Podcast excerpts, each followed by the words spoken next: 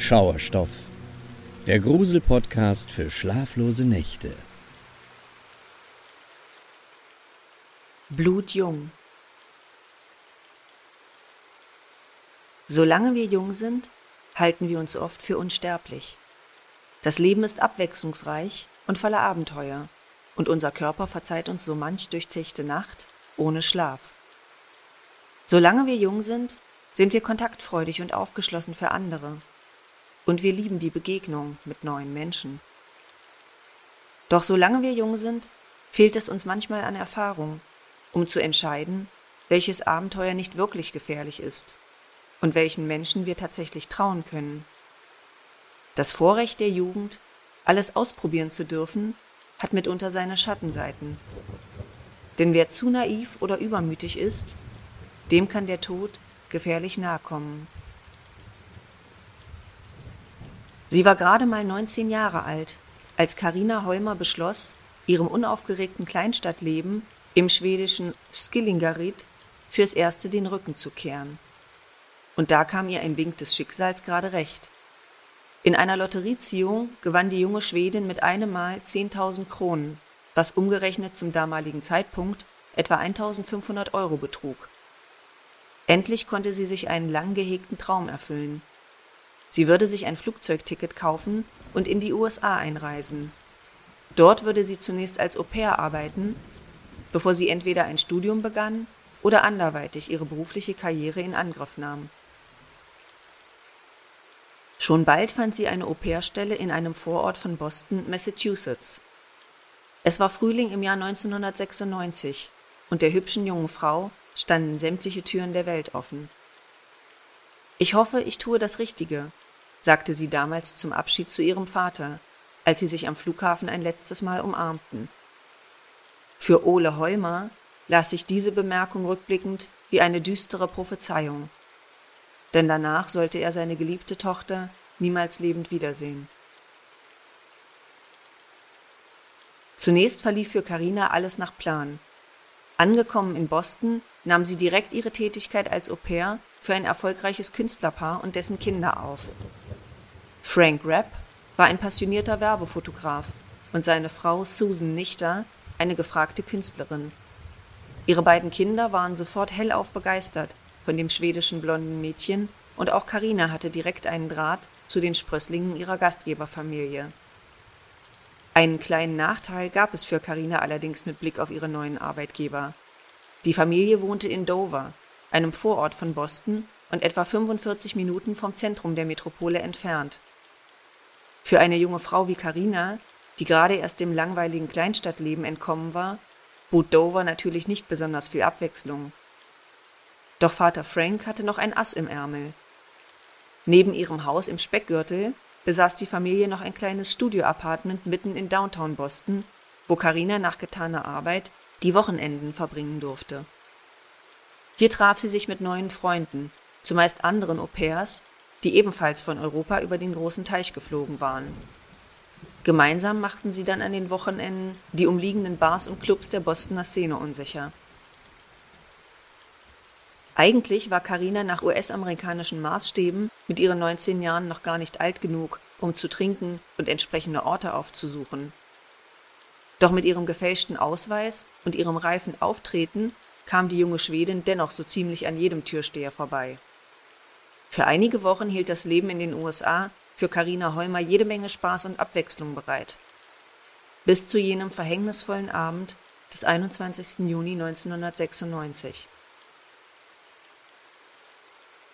Karina und ihre Freunde trafen sich wie üblich in dem Downtown-Apartment ihrer Gastgeberfamilie, bevor sie gemeinsam um die Häuser zogen. Jener Freitag war zugleich Sommersonnenwende und damit der längste Tag des Jahres, weshalb in der Metropole besonders viel los war. Die Truppe suchte an jenem Abend unzählige Lokalitäten auf und alle Beteiligten inklusive Karina tranken sehr viel Alkohol.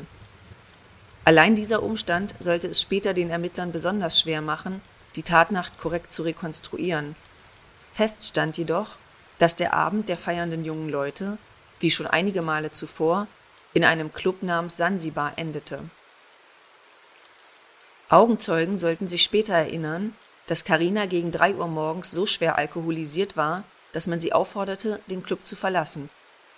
Die 19-Jährige machte allerdings keine Szene, sondern kam sofort der Aufforderung nach. Später sah man sie noch auf der Straße vor dem Club sowie in einem nahegelegenen Park. Beide Male unterhielt sie sich mit zwei verschiedenen Männern oder tanzte und sang mit ihnen. Danach verlor sich jede Spur von der 19-Jährigen. Doch da der Großteil ihrer neuen Freunde in jener Nacht bereits eher nach Hause gegangen war und eben diese Freunde im Grunde doch nur flüchtige Bekanntschaften waren, konnte schlussendlich niemand sagen, wie die Nacht für Karina zuletzt verlaufen war. Und entsprechend suchte zunächst auch keiner nach der jungen Schwedin. Im Jahr 1996 waren Handys noch Luxusgegenstände der Upper Class und jemanden telefonisch oder per Text zu erreichen, wann immer es einem beliebte, natürlich noch Zukunftsmusik. Obendrein war ihre Familie tausende Kilometer weit weg. So kam es, dass über das Wochenende vom 22. und 23. Juni zunächst niemand Karina als vermisst meldete. Umso größer war jedoch das Grauen, als man sie schließlich wiederfand. Am Sonntag, den 23. Juni, durchstöberte ein Obdachloser auf der Suche nach Pfandflaschen einen großen Müllcontainer im wohlhabenden Viertel Back Bay, das in unmittelbarer Nähe zum Sansibar lag. Hierbei stieß er auf einen großen, dunkelgrünen Müllsack, der sich ungewöhnlich schwer anfühlte. Neugierig öffnete der Mann den Sack und brauchte einen Augenblick, um zu verstehen, was er da in den Händen hielt. Dann lief er schreiend durch die Straßen und verlangte nach Hilfe. Die herbeigerufene Polizei beförderte Grauenvolles aus dem Container. Es war der Leichnam von Karina Holmer, allerdings nur die Hälfte davon. Man hatte ihren Körper auf der Höhe des Rippenbogens mit Hilfe einer elektrischen Säge durchtrennt. Die Ermittler und Hilfskräfte durchsuchten den gesamten Container, die zweite Hälfte blieb jedoch unauffindbar. Man durchsuchte daraufhin akribisch weitere Container und Mülltonnen in dem umliegenden Gebiet, fand jedoch auch dort nichts weder den fehlenden Leichenteil noch andere Asservate, die irgendwie mit der Tat in Verbindung stehen konnten. Immerhin lieferte der gefundene Torso einige Anhaltspunkte zu Karinas Tod. Die junge Frau war erdrosselt worden. Dies ließ sich zumindest eindeutig an den Spuren an ihrem Hals feststellen. Warum der Täter den Leichnam anschließend in zwei Teile zersägt hatte, warf allerdings mehr Fragen als Antworten auf. Die gängigste Theorie war, dass Karina Opfer eines Sexualdelikts geworden war und mit dem Verschwinden ihres Unterkörpers auch etwaige Spuren beseitigt werden sollten. Eine weitere Überlegung war zunächst, dass es sich um die Tat eines Serienmörders handeln musste. Wer sonst hätte sein Opfer so kaltblütig und akkurat zerteilt? Denn noch etwas fiel der Gerichtsmedizin auf. Der Leichnam war im Wesentlichen vollkommen blutleer, und zudem hatte jemand ihn gereinigt, bevor er in den Container gelegt worden war. Ungeachtet der Motivation musste der oder die Täter also in unmittelbarer Nähe die Möglichkeit gehabt haben, den Leichnam ungestört zu präparieren. Eine elektrische Säge ist nicht gerade ein leises Werkzeug, und Anwohnern wäre das Geräusch womöglich aufgefallen. Wo also hatte man Karina getötet? Und was war das eigentliche Motiv? Bei der Suche nach dem Täter ließ die Polizei nichts unversucht, auch wenn nochmals unterstrichen werden muss, dass dies das Jahr 1996 war und beispielsweise DNA-Tests noch lange keine gängige Praxis waren. So konnte man zwar einen unvollständigen Fingerabdruck auf dem grünen Müllsack sichern, jedoch brachte dieser leider keinen Treffer in der polizeilichen Datenbank. Auch den verhängnisvollen Abend und die einzelnen Stationen der 19-Jährigen zu rekonstruieren, erwies sich wie eingangs erwähnt als schwierig. Die meisten Augenzeugen waren zu betrunken, um sich in der flüchtigen Partyszenerie an irgendetwas Konkretes zu erinnern. Immerhin wussten einige zu berichten, dass Karina, nachdem man sie aus dem Sansibar-Club geworfen hatte, sich draußen noch eine Weile mit einem bekannten Gesicht des Bostoner Nachtlebens unterhalten hatte. Sein Name war Herbert Witten. Herbert galt als exzentrischer älterer Herr, der meist in den frühen Morgenstunden auf den Partymeilen der Metropole auftauchte und sich unters Volk mischte. Er fiel sofort jedem auf, da er stets ein Superman-T-Shirt anhatte und immer seinen weißen großen Hund an der Leine führte, der das gleiche T-Shirt trug. Man konnte Herbert allerdings nichts nachweisen, zumal er sehr weit außerhalb wohnte und in jener Nacht auf dem Rückweg nach Hause bei einer Geschwindigkeitskontrolle angehalten worden war. Sein Alibi war also absolut dicht. Auch ein Obdachloser, mit dem man Karina noch später in einem Park tanzen sah, wurde eingehend vernommen. Doch auch ihn ließ die Polizei sehr bald wieder auf freien Fuß. Der Mann hatte keinerlei Zugang zu einer elektrischen Säge oder auch zu Räumlichkeiten, in denen er diese hätte benutzen können. Da die flüchtigen Begegnungen in Karinas letzter Nacht allesamt harmlos erschienen, konzentrierte man sich also auf bereits etablierte Beziehungen in ihrem näheren Umfeld. Zunächst verhörte man einen Ex-Freund von Karina, einen jungen Polizisten, mit dem sie zeitnah nach ihrer Ankunft in Boston eine kurze Liaison gehabt hatte. Ohne Ergebnis. Der Mann hatte ein gutes Alibi und auch kein wirkliches Motiv, Karina so etwas anzutun. Dafür gab es anderswo in ihrem privaten Umfeld einige Dinge, die zumindest in die richtige Richtung zu deuten schienen. Zunächst wurde den Beamten bei ihrer Recherche mehr und mehr klar, dass Karina keineswegs so überglücklich über ihre Entscheidung fürs Auswandern war, wie es von außen den Anschein gemacht hatte. In den letzten Telefonaten mit ihrer Familie hatte sie bereits erwähnt, dass sie mehr und mehr unzufrieden war. Sie mochte ihre Gastfamilie und besonders die Kinder, um die sie sich kümmern sollte. Doch das Arbeitspensum war extrem hoch und Karina fühlte sich zusehends erschöpft und ausgelaugt. Sie hatte geplant, ihren Au-pair-Job schon bald wieder an den Nagel zu hängen und in ihre Heimat Schweden zurückzukehren. Doch das war noch nicht alles. Ihrer Freundin Ulrika Svensson gegenüber deutete sie in einem Brief wenige Wochen vor ihrem Tod ein schlimmes Geheimnis an. Es ist etwas Schreckliches passiert, schrieb Karina an Ulrika. Was genau erzähle ich dir, wenn ich wieder da bin? Ulrika fragt sich bis heute verzweifelt, was ihre beste Freundin ihr damals mitteilen wollte. Worauf genau die 19-Jährige in ihrem Brief nach Hause anspielte, darum ranken sich so einige Gerüchte. Anscheinend ging es um etwas, das sie zwar mit ihrer besten Freundin zu teilen bereit war, allerdings nicht mit ihren Eltern. Derweil nahm die Polizei die Gastfamilie näher unter die Lupe und zwar insbesondere den Vater, Frank Rapp.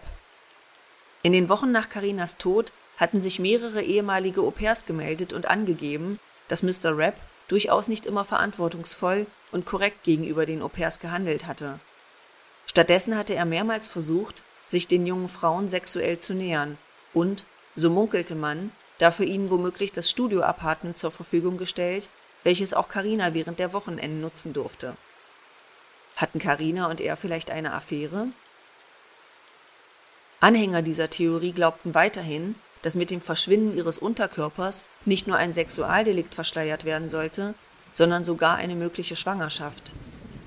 Weiteren, wortwörtlichen Zündstoff erhielt diese Theorie, als wenige Tage nach dem Auffinden von Karinas Leiche auf dem Grundstück der Gastfamilie ein Müllcontainer abbrannte und von der Feuerwehr gelöscht werden musste die Polizei untersuchte die verkohlten Überreste aus dem Behälter und konnte einige verbrannte Kleidungsstücke sicherstellen.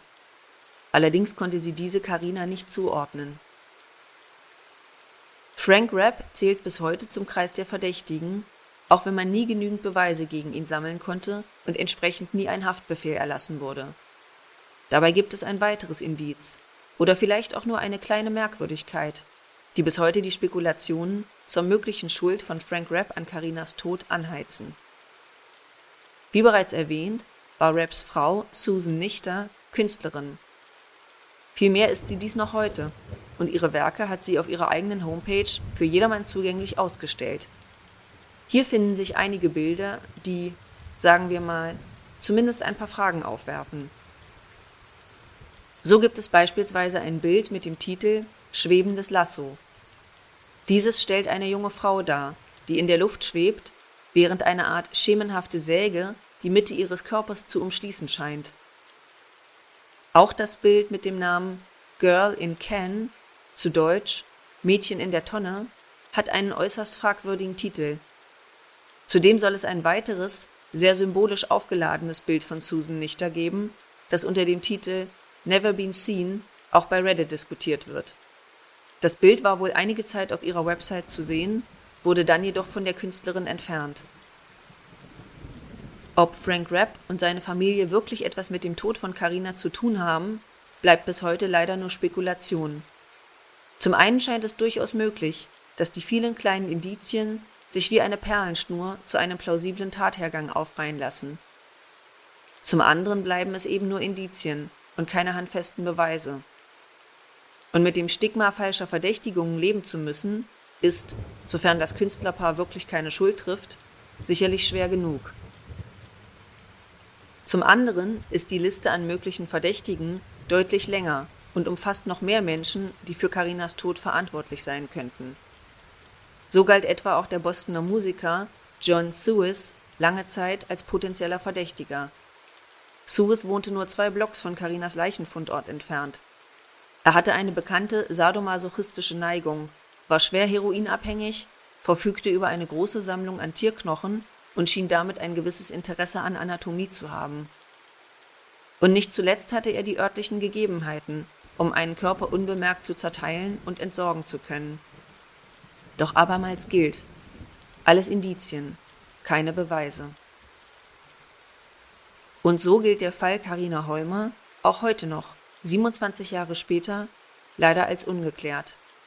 Immerhin wurde der Cold Case 2021 wieder aufgerollt und die Bostoner Polizei arbeitet noch immer daran, ihn irgendwann doch noch aufklären zu können. Auch wenn dies mit dem Fortschreiten der Zeit, trotz modernster Technik, ein immer schwierigeres Unterfangen werden dürfte.